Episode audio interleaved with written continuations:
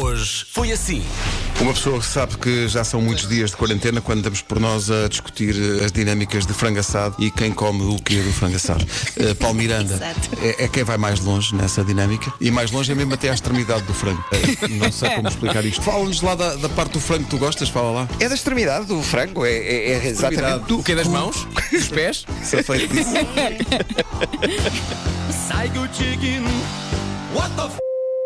O nome do dia é de alguém que é nata duas vezes, é Renata. Renata. Fiz essa piada. Peço desculpa. O pesadelo que eu tive esta noite foi inacreditável. Estava a acontecer já a pandemia e o que aconteceu foi que de repente descobria-se que, para além de haver o problema que está a acontecer, havia uma praga extra que estava a assolar a humanidade. E qual era? Combustão espontânea. Havia pessoas que simplesmente pegavam fogo do nada e podia acontecer a qualquer um. Epá, os noticiários começavam a falar disto, epá, que as pessoas agora tinham de ficar não só fechadas em casa, mas ficar fechadas em casa, dentro da casa de banho, ao pé de um chuveiro, para o caso de entrarem em, em combustão espontânea. E eu lembro-me de estar à janela e de repente ver um senhor a passar na rua e de repente o senhor. Vera, de que é que tens mais saudades de ir eh, jantar fora? Tenho muitas saudades de beber um café na rua. Em casa não é a mesma coisa, não é? Tenho saudades de pedir uma fatura. Eh, tenho saudades da minha vida. Tenho saudades. Tenho saudades. E não vou falar mais, não Calma, não chores. Calma, ainda hoje é Passo. segunda-feira. Vou passar calma, a bola. Vera, calma. Hoje foi assim. Estão aqui ouvintes a pedir para a Elsa repetir a, a receita do bacalhau de há bocado. Ah!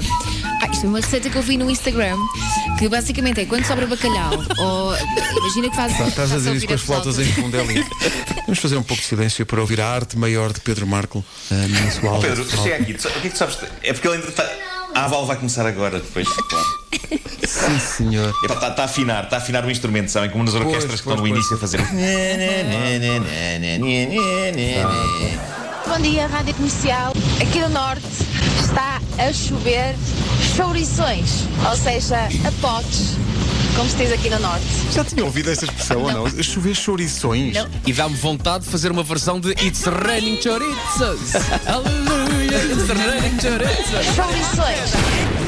Faz-me um favor. Afasta esse microfone e junta à boca. Como fizemos na semana passada, lembras-te? O quê, o quê? Mas a falar, não é? Um dois, um dois. Esse microfone não está a fazer Um dois. rigorosamente nada, Nuno Marco. Deixou de funcionar. Deixou de funcionar. E quanto a este micro- microfone que está aqui, vejam o que eu lhe vou fazer. Aí está. Andou o micro ao chão.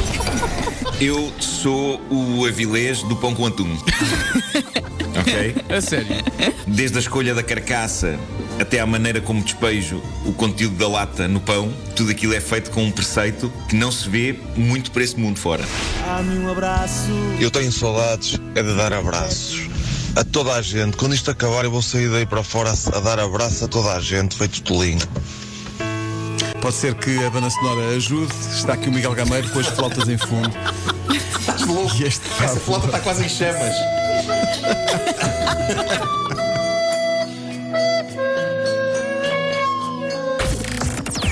Das 7 às 11, de segunda à sexta, as melhores manhãs da Rádio Portuguesa.